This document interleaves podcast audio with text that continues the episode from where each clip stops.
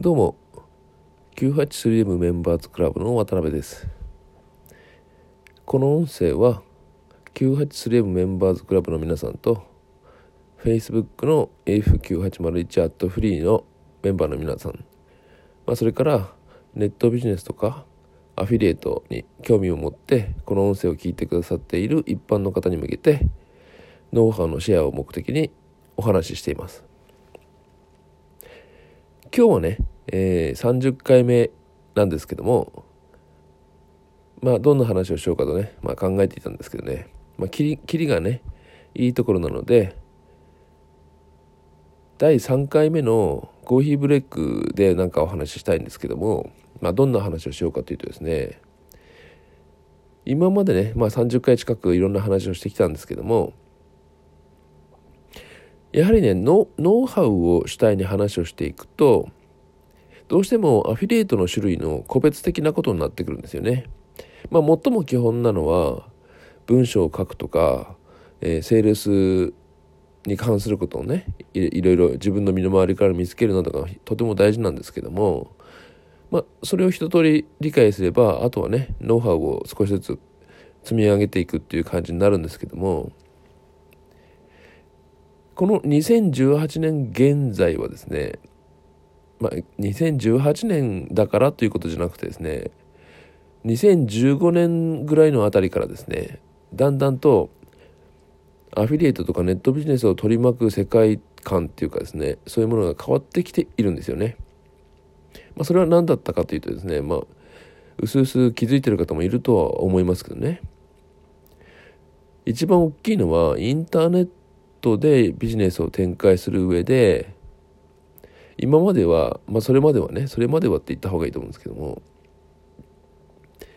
パソコンでインターネットを使うっていう世界観がほとんどだったわけです。ところが2015年ぐらいからですね急激にスマートフォンが台頭してきたわけですよ。2015年もっとね分かりやすく言えば2015年あたりからですね、スマートフォンの保有台数、日本人の保有台数がですね、えー、1台以上になりつつあったということです。ですので、2018年現在はどうかというと、もうほとんどね、インターネットのアクセスといえば、スマートフォンでしているっていう人の方が多いわけですよ。えー、検索エンジンをだんだん使わなくなってきてますよね。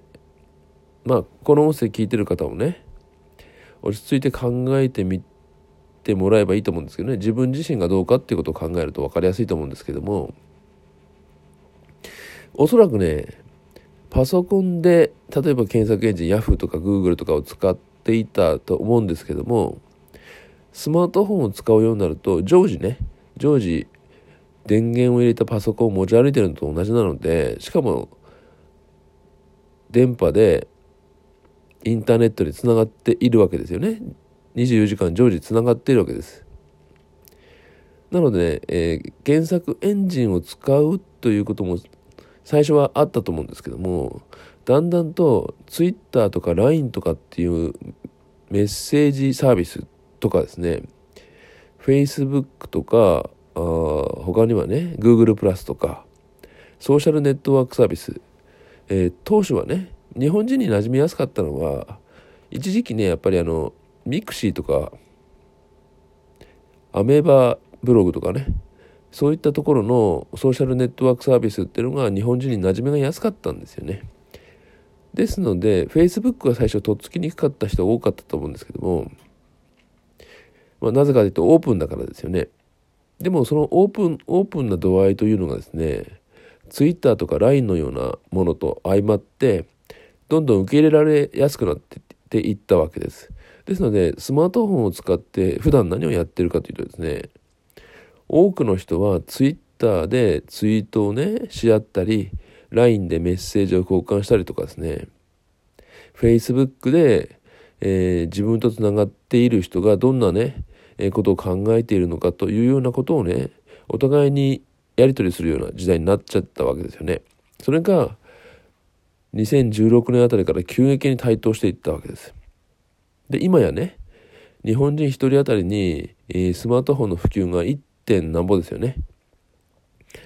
2台まではいかないけどもそれぐらいになっているわけですし、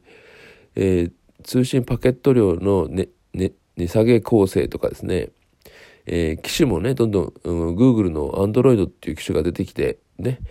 えー、最初はね iPhone だけだったんですけどもだんだんと Android がね良くなってきて今やね、えー、値段を安くね、えー、買えるのは Android の方になってますよね。もう12万で買えたりしますよね。タブレットなどもね、えかなり安く買えるわけです。ですのでスマートフォンというよりは、まあ、モバイル文化が台頭していると言った方がいいと思うんですけどもモバイル文化が台頭しているおかげで、えー、ネットにおける検索エンジンの使用頻度というのはどんどん下がっているわけです。ですのでね、Google などもね、盛んにテレビの CM まで流して、OK Google というようなことでね、検索しましょうみたいな感じになってきてますし、えー、スマートスピーカーというものが出てきて、えー、スピーカーに向かって話しかけるっていうね、音声操作っていうものが、えー、ちょうどね、新しいパラダイムとして出てきているので、そこにね、検索のサービスをね、結びつけようとして躍起になってますよね。それと Google などはね、えー、動画サービスの YouTube というものを持っているので、この YouTube にテレビの CM のような広告をね、出すことによって、収益を伸ばそうとしているわけです。ですので、それぐらい世界観が変わってきているので、パソコンを使ってインターネットにアクセスして、ネットビジネスとかアフィリエイトとかっていうね、えー、ことをしていたのと違ってですね、スマートフォン時代になってですね、えー、考え方がガラッと変わってきたんだと思うんですね。えー、デバイス、デバイスっていうか機械のね、性能よりの進化よりもですね、そういう機械を使う我々の変化の進化というか変化ですね。いわゆるパラダイムチェンジの方が大きくなってきたわけです。ですので、今現在ね、えー、我々のようなあビジネネットビジネスをやっている人たちから言わせると、えー、あネットビジネス冬の時代というふうに言われているわけですね。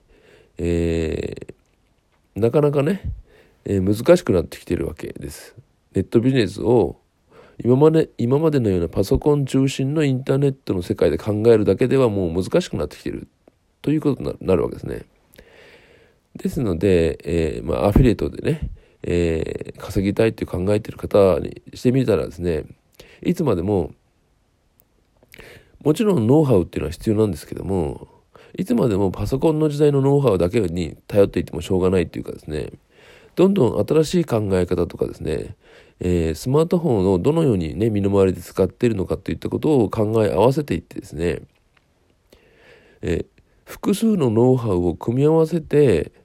えー、使っている人に自分たちのサービスをマッチングさせるっていう考え方をしていかないと、えー、いけないんじゃないのかなっていうことにね、最近 983M などはね、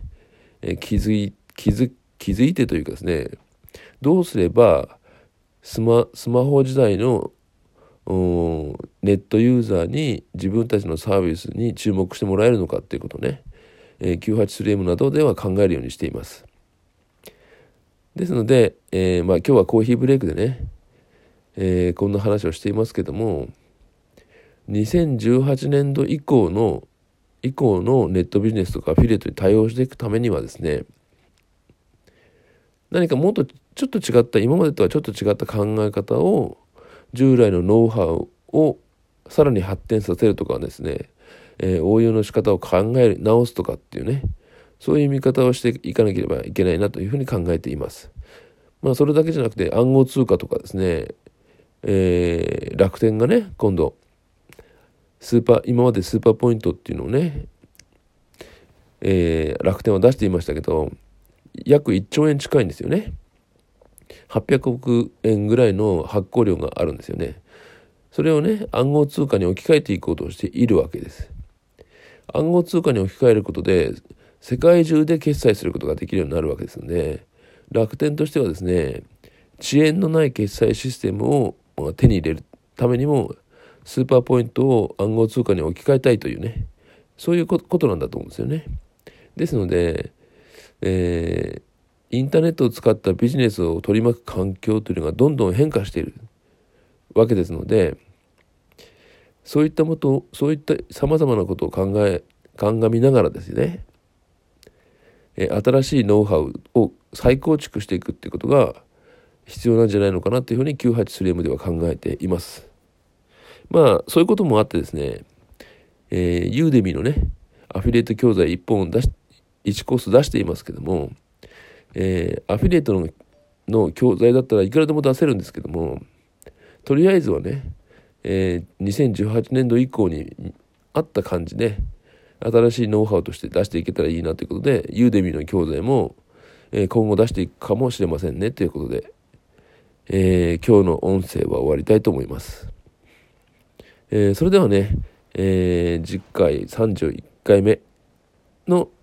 音声にご期待ください。それではまた。